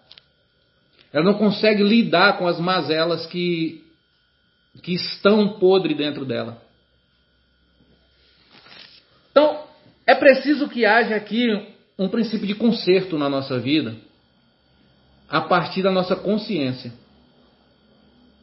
Porque enquanto nós não mostrar para Jesus onde é que está, para essa pedra ser removida, para o milagre acontecer, tem coisas que nunca nós vamos experimentar o sobrenatural de Deus e viver o estágio eterno de Deus. Que a ressurreição de Lázaro é uma consciência de eternidade, não é, não é um suprimento de necessidade. Jesus não manifestou essa cura só para suprir uma necessidade, ele manifestou essa cura para revelar a eternidade. Ele manifestou essa cura para poder trazer consciência de que ele é a ressurreição e a vida. E que ele, a morte não tem pacto com ele nem ele com ela. Por isso que quando ele diz aqui, ó, ele fala, ele usa esse termo aqui, quando ele foi ter lá, ó, Jesus lhe respondeu: Não são doze as horas do dia? Os discípulos falaram: Não vai não, que eles querem te matar lá. Jesus diz: Não são doze as horas do dia? Se alguém caminhar de dia, não tropeça, porque vê a luz deste mundo. Mas se caminhar na noite, tropeça, porque a luz não está nele. Jesus está dizendo aqui: não tem um pacto nenhum com judeu, com fariseu, com mestre da lei. Não, a minha aliança é com o Pai. Então eu ando na luz. E quando a luz anda, as trevas somem. Então, assim, que a gente possa ter essa consciência agora, porque nós estamos tratando aqui algo muito, muito profundo. Muito profundo. Essa palavra aqui, é, é, assim, seja forte para você suportar, irmão. Porque às vezes nós não gostamos de tratar essas coisas na nossa alma. Quando fala nessas coisas, a gente corre geralmente. A gente não quer muito ser confrontado no nosso interior. Quando mexe nessas áreas da nossa vida, quase sempre a gente a gente não, não, não, não está disposto a encarar elas. Porque está fedendo. Quatro dias. Não, larga para lá. Tem muita coisa que a gente fala, não, gente, vamos botar uma pedra em cima desse negócio. Esquece esse negócio. Só que o fato de botar uma pedra em cima de certas coisas, você nunca prospera. A pedra tem que ser tirada. E Jesus fala: onde é que está? A pedra, ela, ela, ela, é, é, se rolar a pedra. Eu trouxe uma pedrinha aqui, ó. O termo bíblico, rolar aquela pedra, significa fazer esse movimento assim, ó. Tira ela do meio e deixa o espaço aberto. A pedra, ela é apresentada na Bíblia. Bem aqui nessas mesmas passagens nós lemos que ela era a ferramenta que aqueles judeus estavam na mão para jogar naquela mulher que foi pega em adultério. Por quê? Porque a pedra tem um papel de acusação. De matar por meio da acusação e da condenação. A pedra, ela, ela, naquele momento, Jesus removeu ela da mão dos acusadores. Por isso que no sepulcro de Jesus os anjos removeram a pedra.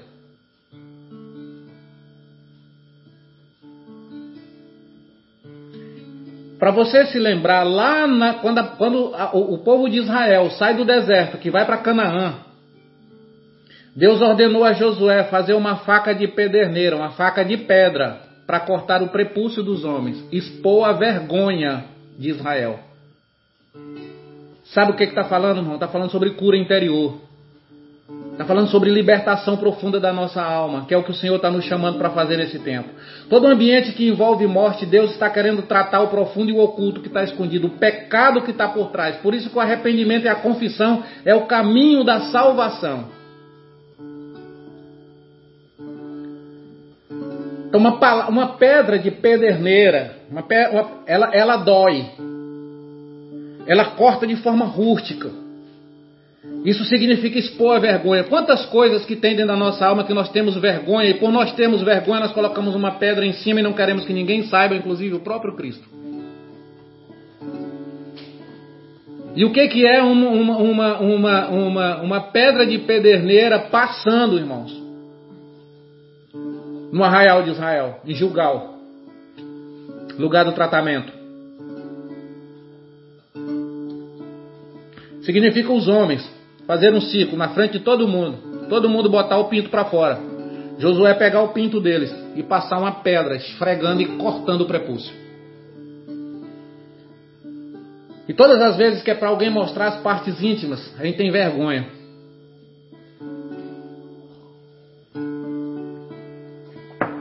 Mas é exatamente o que nos causa vergonha que é o ponto da nossa libertação.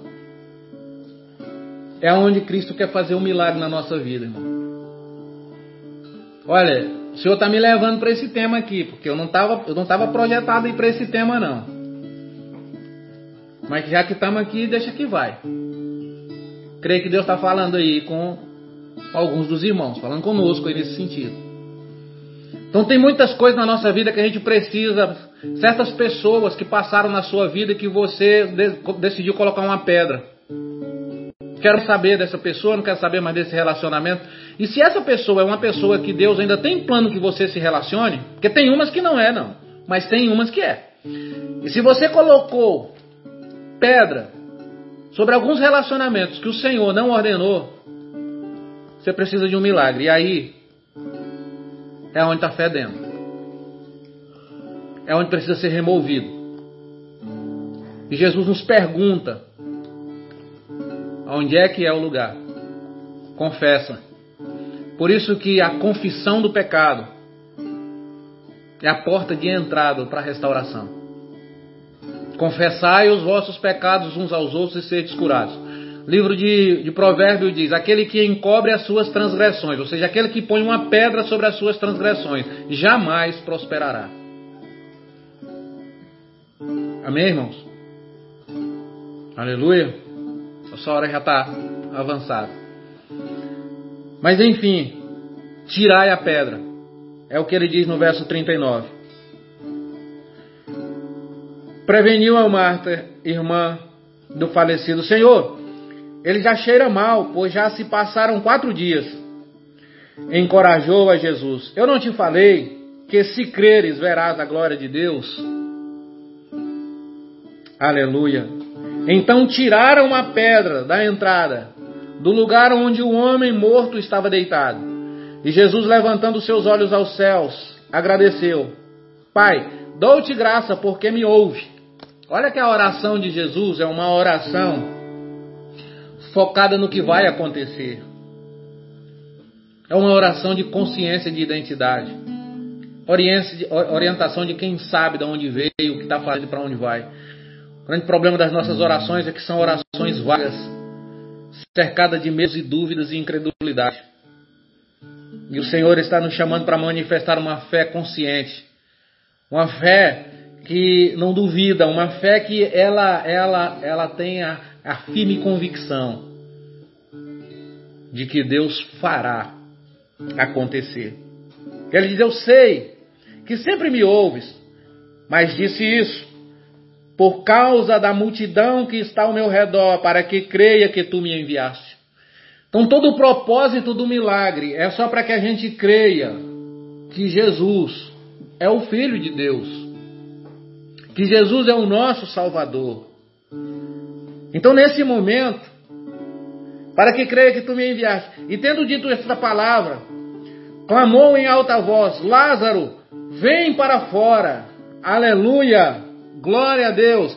Então o homem que havia morrido saiu da gruta, tendo os pés e as mãos atadas com faixas de linho e o rosto envolto com um pano. E Jesus orientou-os: retirai-o as faixas dele e deixai-o seguir. Aleluia.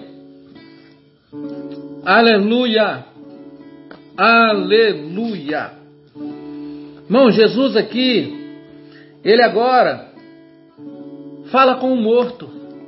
Não já se viu um negócio desse?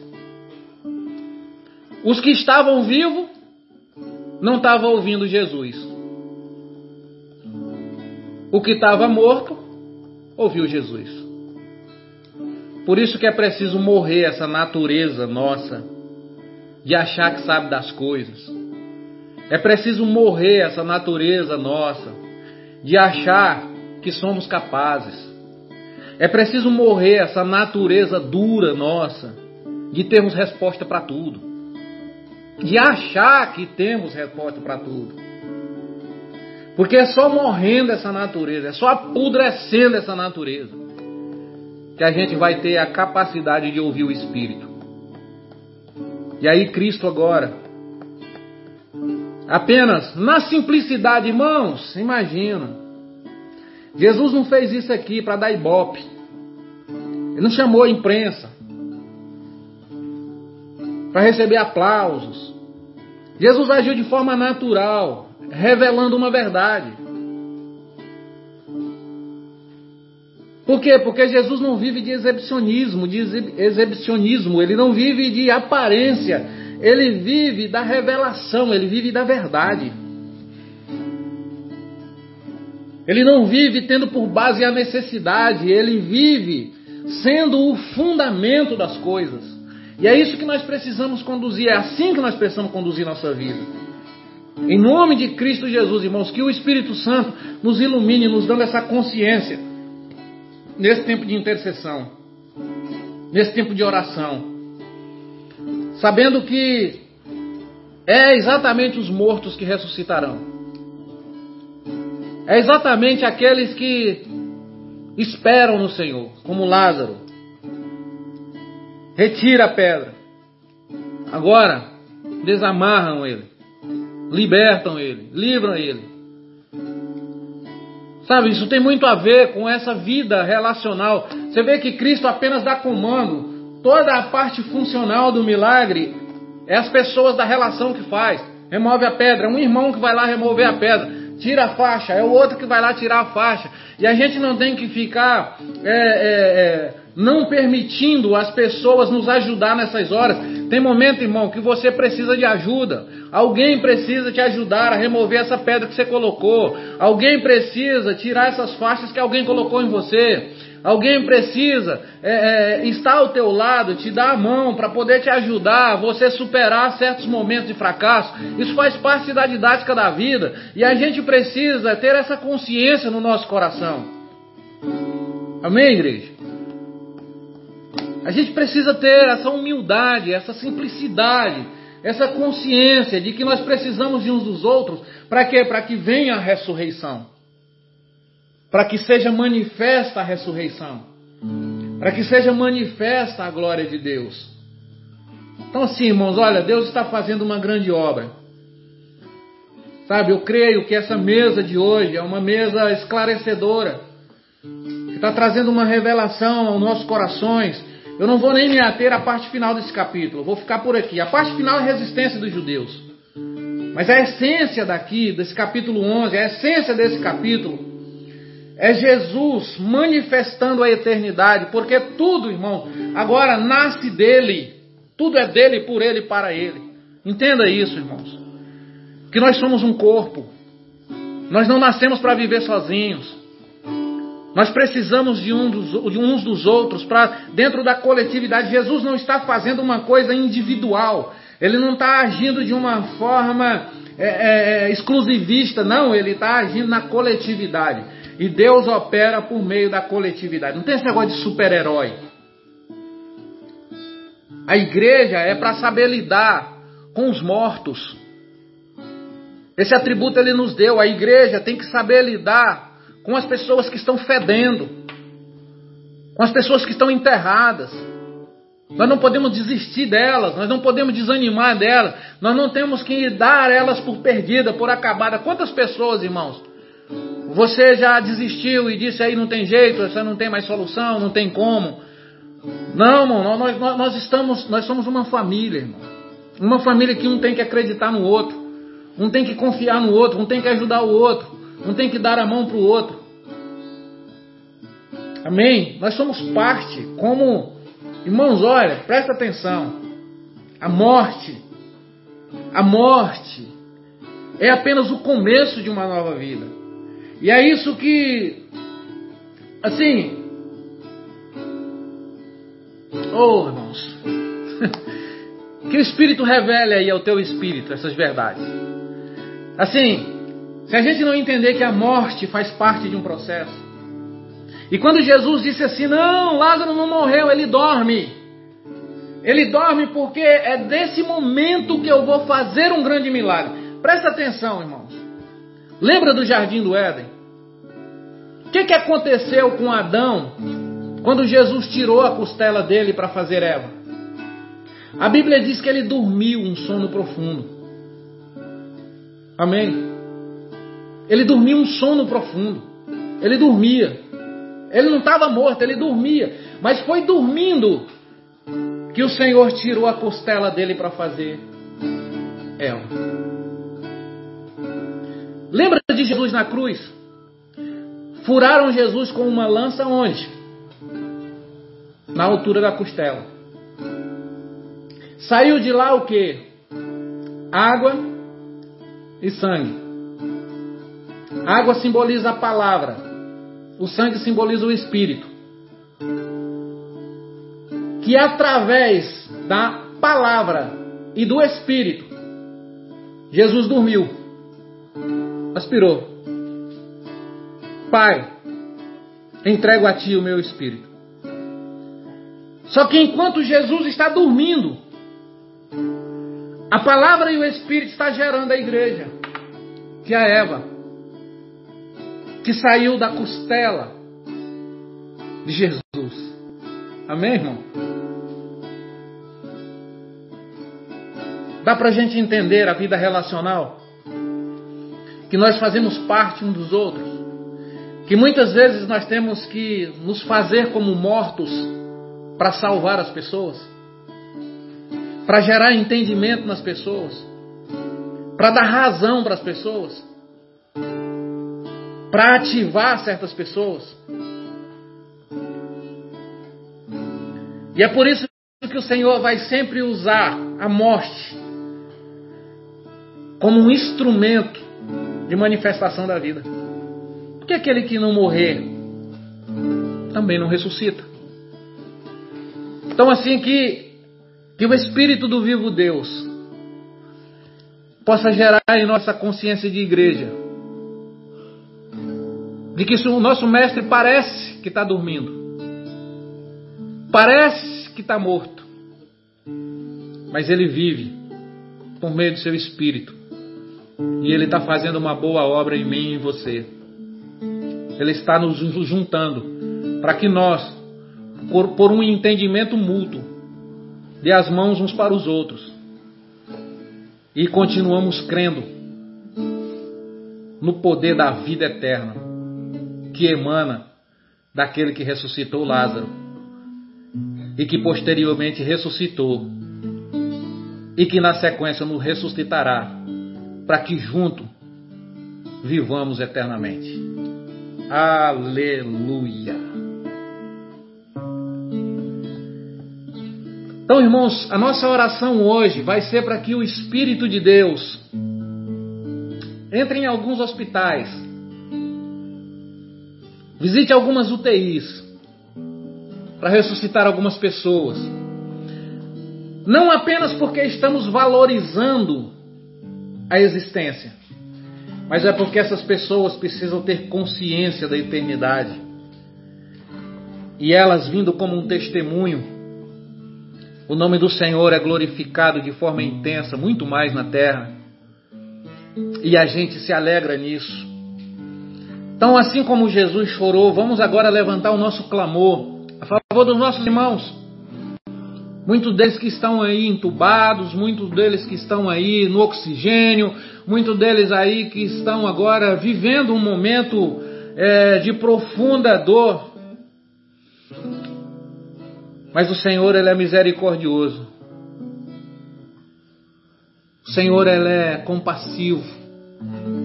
O Senhor, Ele é amável. E ele ressuscita o morto. E ele cura os enfermos. Então quero deixar essa palavra aqui hoje. Amanhã nós vamos estar compartilhando o capítulo 12. Palavra de adoração amanhã. Hoje nós falamos sobre ressurreição e vida. Amanhã nós vamos falar sobre o princípio de adoração.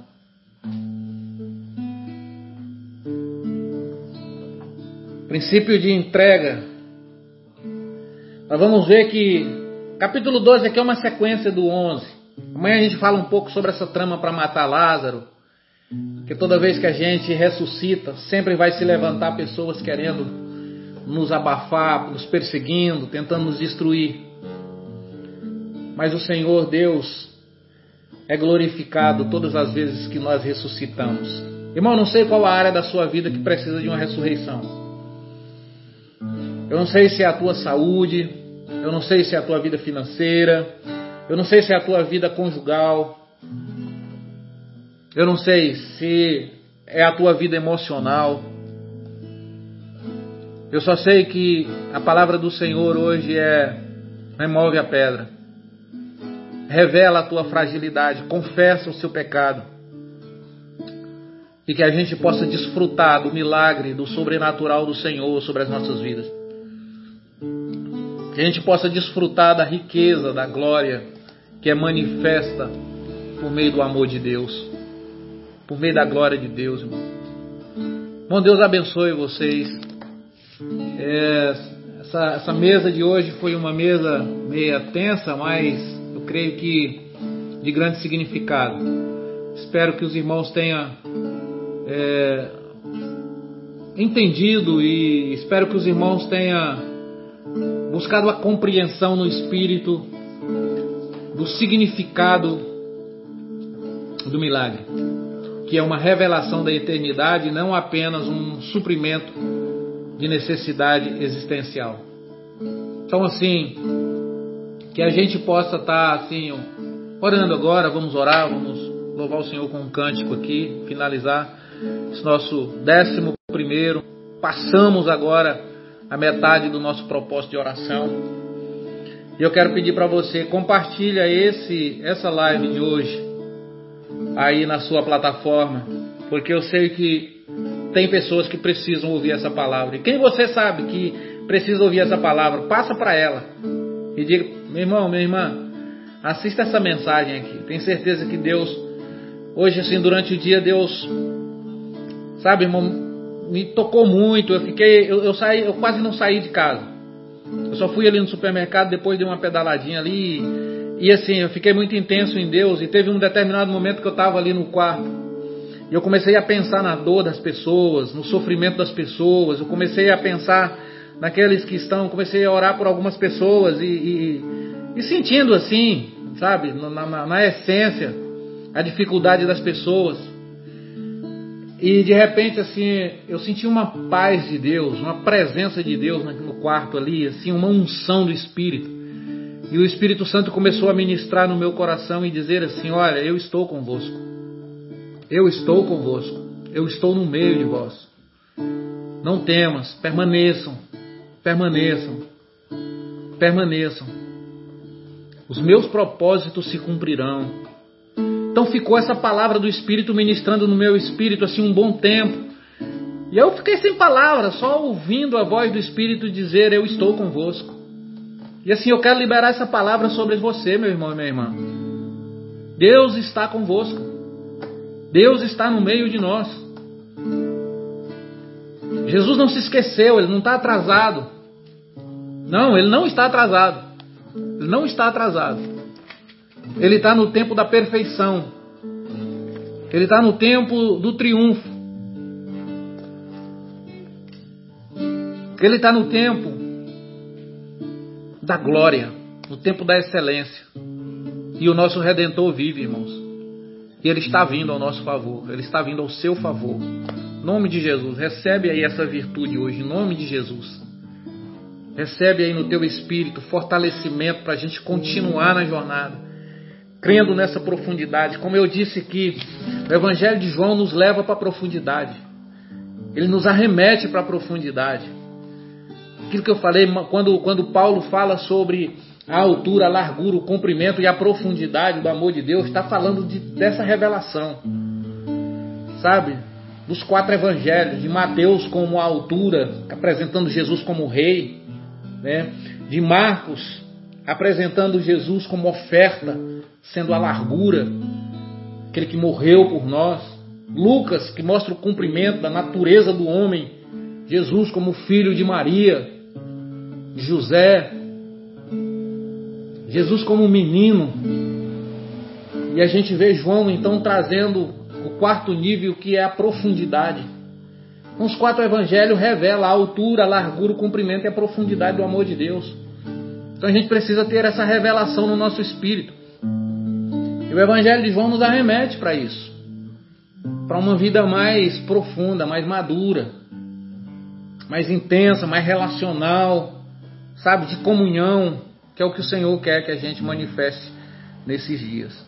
Então, Senhor, deixa essa palavra para os irmãos, né, que Deus realmente esteja aí revelando no teu espírito a verdade que você precisa, em nome de Jesus. Pai, nós te louvamos, nós glorificamos o teu nome, meu Pai, nesse começo de noite, aprendendo com a tua palavra através de João capítulo 11, de que o Senhor é eterno e veio manifestar, o Verbo se fez carne e habitou no meio de nós para revelar essa eternidade.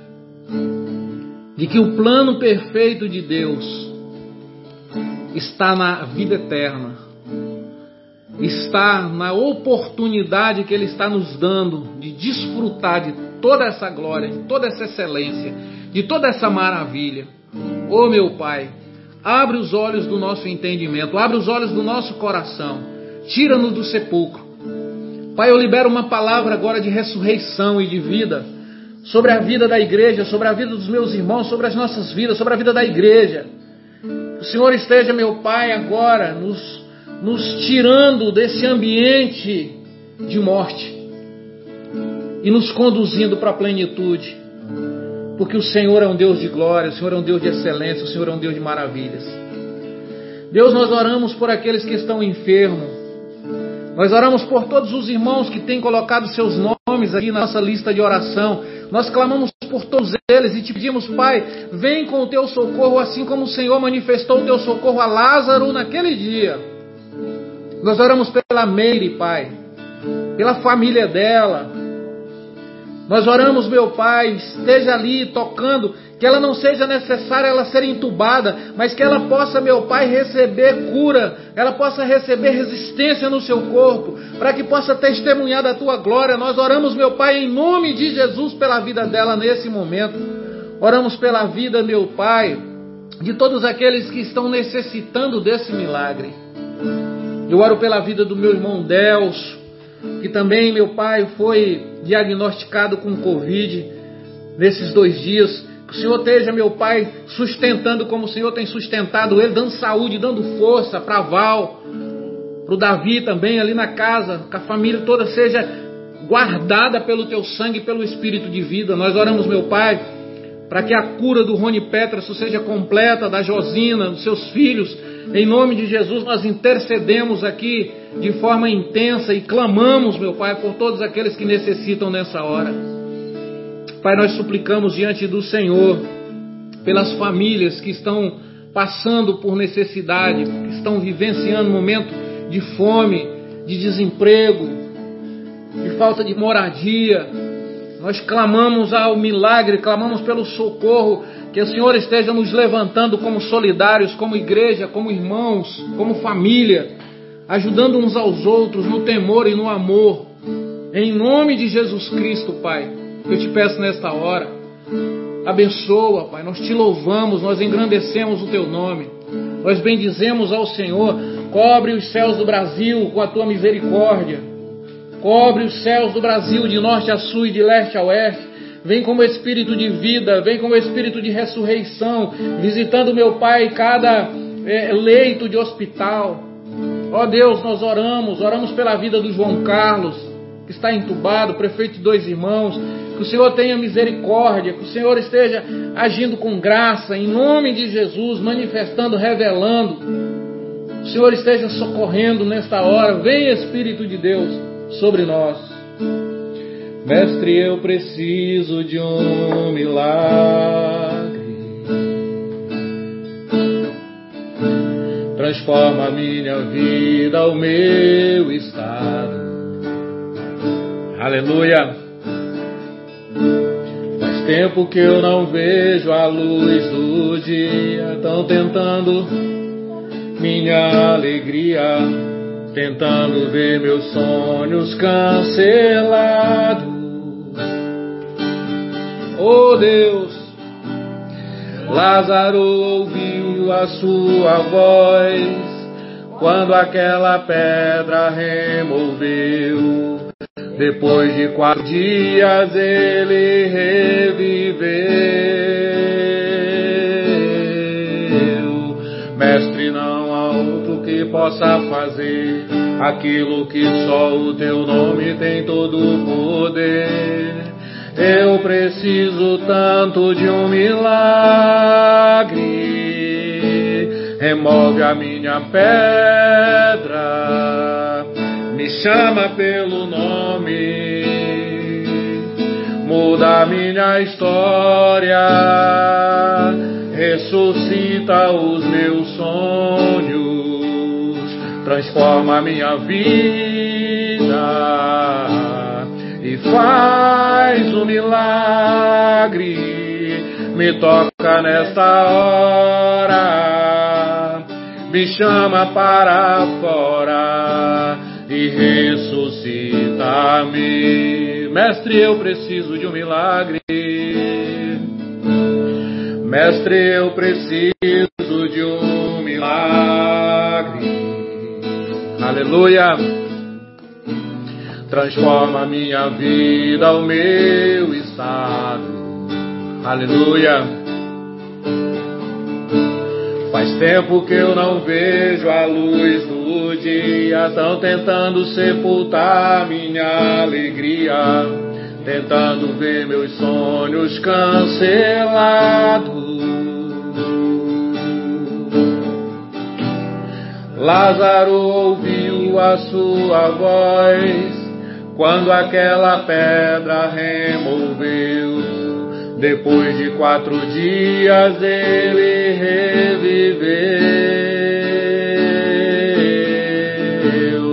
Mestre, não há outro que possa fazer aquilo que só o teu nome tem todo o poder. Eu preciso tanto de um milagre remove a minha pedra, me chama pelo nome, muda a minha história, ressuscita os meus sonhos, transforma a minha vida. E faz um milagre, me toca nesta hora me chama para fora e ressuscita-me.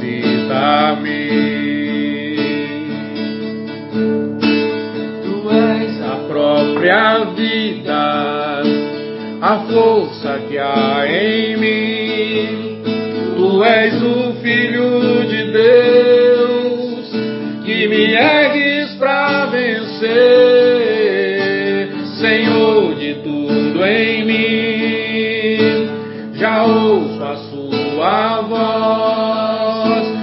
chamando para viver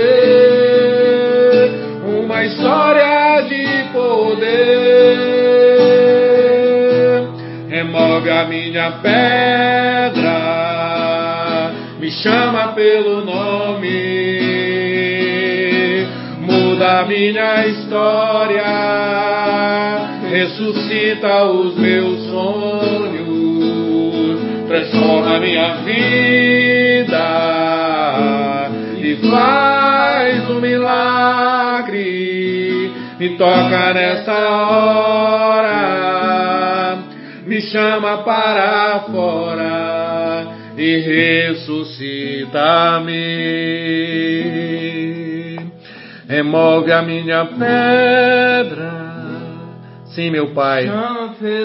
Me chama pelo nome, Pai. Que o Senhor esteja removendo mesmo a pedra, mudando a história de cada um, de cada uma, ressuscitando sonhos, planos e projetos. Nós liberamos esta palavra de vida sobre o teu povo nessa noite, em nome do Pai, do Filho e do Espírito Santo. Amém e amém. Amém, irmãos? Então, assim, tenha uma noite abençoada. Finalizamos esse nosso momento com a graça, com a misericórdia de Deus. Creio que foi de grande significado e que a gente possa então compartilhar aí essa palavra com mais pessoas e deixa Deus fazer a sua boa obra, irmãos. Muito bom estar com os irmãos aqui esse momento, um momento muito abençoado. Então amanhã nós estaremos aqui é, é, compartilhando é, mais um momento é, de palavra, de comunhão e de partir do pão. Amém? Então tenha todos uma boa noite, Deus os abençoe, fiquem na paz de Cristo, assim seja na vida de cada um. Aleluia.